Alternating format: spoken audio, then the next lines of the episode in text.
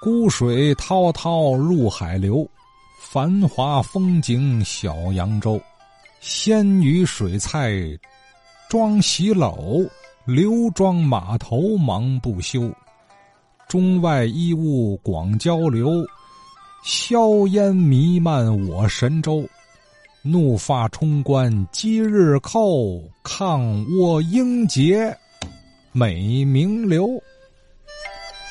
哎，上来先说一段定场诗啊！再这么下去，我该配醒目了。今天这个怎么了？我这是啊，绞尽脑汁胡编乱造啊！而且这几句您听了，好像哪儿都不挨哪儿哈。怎么了？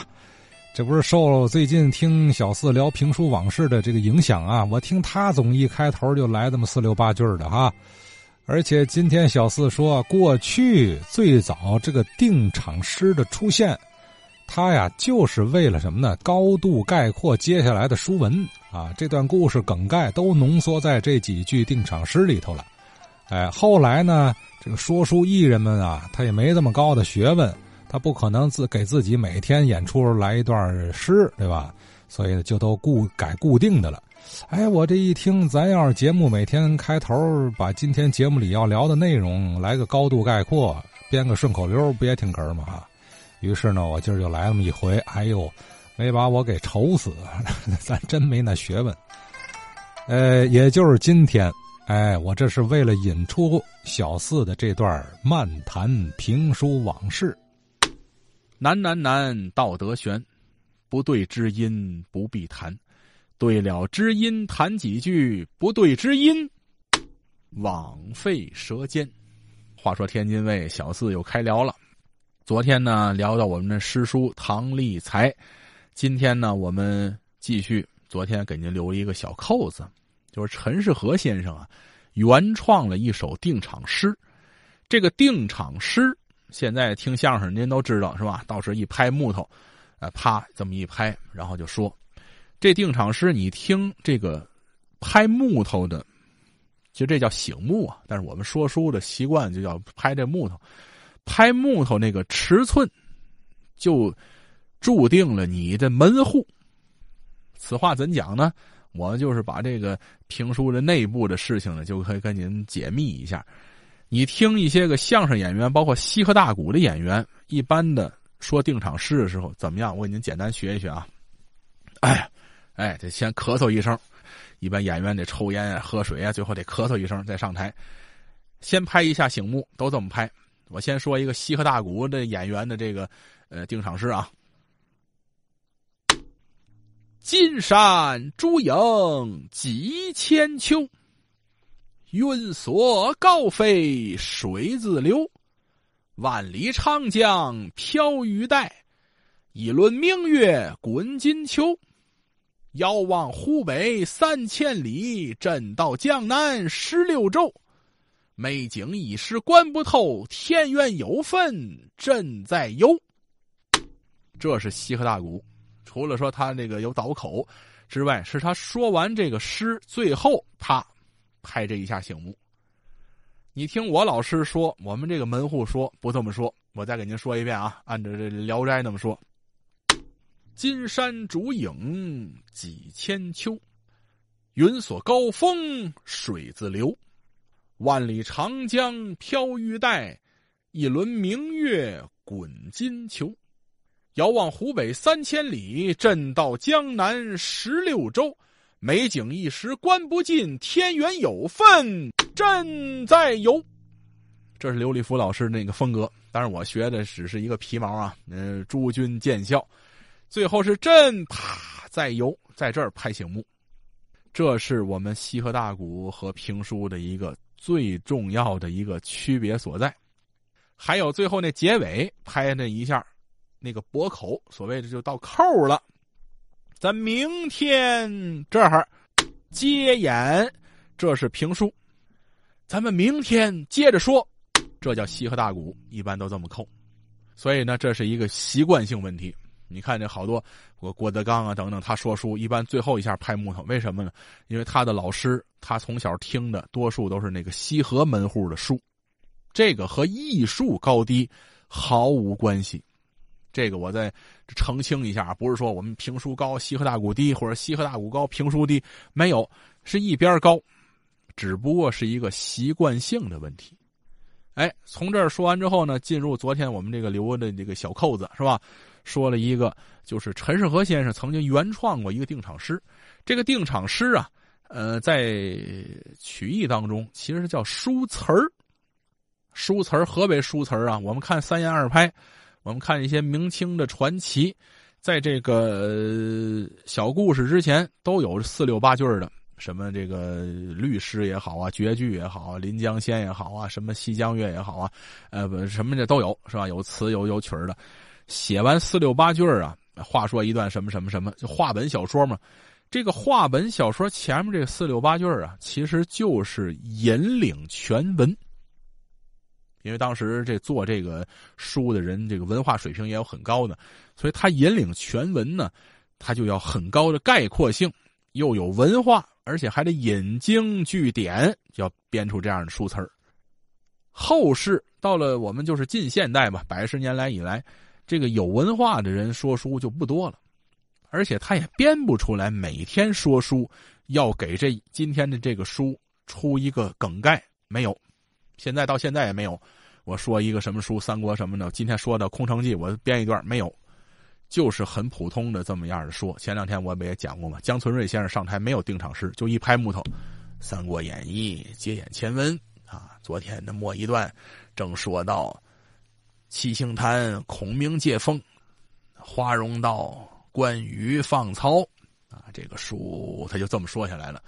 我们《聊斋》里头呢也好，或者其他的门户呢，包括你听于书海先生啊，或者他那公子们，呃，于海龙、于海宽啊，包括这演员们说书时候，前面就用一些个相声演员有时也用的定场诗，金蝉烛影啊，道德三皇五帝啊，八月秋风薄露啊，南南南道德悬呐，什么过黄庄见道旁啊，曲目为之中须弯呐，就是这些定场诗都在用，有的甚至于古诗。清明时节雨纷纷，路上行人欲断魂。这也能当这个定场诗。要说《聊斋》呢，隐约画帘前，三寸灵魄玉损坚。再有像那个《凤阳世人》里边啊，那个小哥都能当定场诗。这是说经常的偶尔用。我们说《聊斋》的最多的一首诗是什么诗呢？您听过陈世和也好，听过刘建英、张建生也好，听过刘立福、张立川也好，包括我们。现在说，经常用的就是这首诗，我给您说一下啊。闲言少叙，书归正传，《聊斋志异》接演前文。这个诗就是陈世和陈先生的原创。当年陈老创这个诗的时候呢，前面也是我这套话。就是我们说书的没有文化，我没法把今天的《聊斋》的目录编成一个小诗小词奉献给您，我只能用这个很粗糙的话语啊，给您编出来这么一个呃大白话的定场诗，就告诉您。但是这诗呢也符合我们的书，为什么呢？一拍木头，您听啊，啪，闲言少叙，就告诉诸位爷太们，以前老称呼嘛是吧？老的听客们，呃，听众们，您别说话了。闲言少叙，怎么样呢？书归正传，就现在开书了。说的什么书呢？《聊斋志异》。怎么样？接演前文，也就是接着昨天。昨天我们一起说的这个目录是张鸿渐，所以说呢，这个很简单的这么十六个字，就成为了陈派评书演员惯用的一个定场诗。你要有时我老师要说这个刘汉臣、白宗卫的时候，也用这个闲言少叙，书归正传，天津时事接眼前文，要不然枪毙刘汉臣接眼前文，这都可以用的，是百搭的。所以说这个定场诗，哎，陈日和先生他也经过了深思熟虑，来来讲。你说这个听《聊斋》。他这个典故也好啊，他这里边的这个引经据典，像那个小谢当中结草衔环，啊，像这个陈云熙当中的潘陈潘必正和陈妙长，像嫦娥当中的这个纪吕臣张禄啊，还有这个西方平里头的将相令啊，胭脂里边的两小无猜呀、和氏璧呀，什么这个好多好多的这个内容啊，都在这个《聊斋》当中，等于是《聊斋》里套着列国。这个呢，就是很老的说法了。好多朋友说了，这个说三国的多，说《水浒传》的多，为什么没有说列国的？首先，这个列国讲的年头太长，是吧？讲了几百年的故事，列国纷争，这这这齐楚燕韩赵魏秦的很多，呃，不好连续。再有呢，就是后世的《三国》也好，《聊斋》也好，包括说东汉的等等的这些个书，都把列国当中的典故就拆开了用了。所以后来呢，尤其是《聊斋》《三国》里边引用的列国典非常非常多啊。我给您说一个简单的啊，《聊斋》刚才我提到这几个了。再有像谁呢？像这个江存瑞先生说《三国演义》的时候，说到哪儿就说到关公约三世的时候，张辽和曹操的一段对话。也就是说，你这个呃留他干嘛用？这个时候。引用了一个列国典，这是姜老想当初在书场茶社当中非常精彩的一个典故。什么典故？豫让。豫让是个刺客呀，是吧？最后是这个屠面吞炭，把面容也毁了，把这个声音也毁了，最后就为了自己的国君报仇。这么一段这个呃典故，列国典，就是张辽讲给曹操听，就说想当初有豫让。这个关云长就是当代的豫让，你把他把他安抚好了，以后在咱们的军中，这就能够为您所用。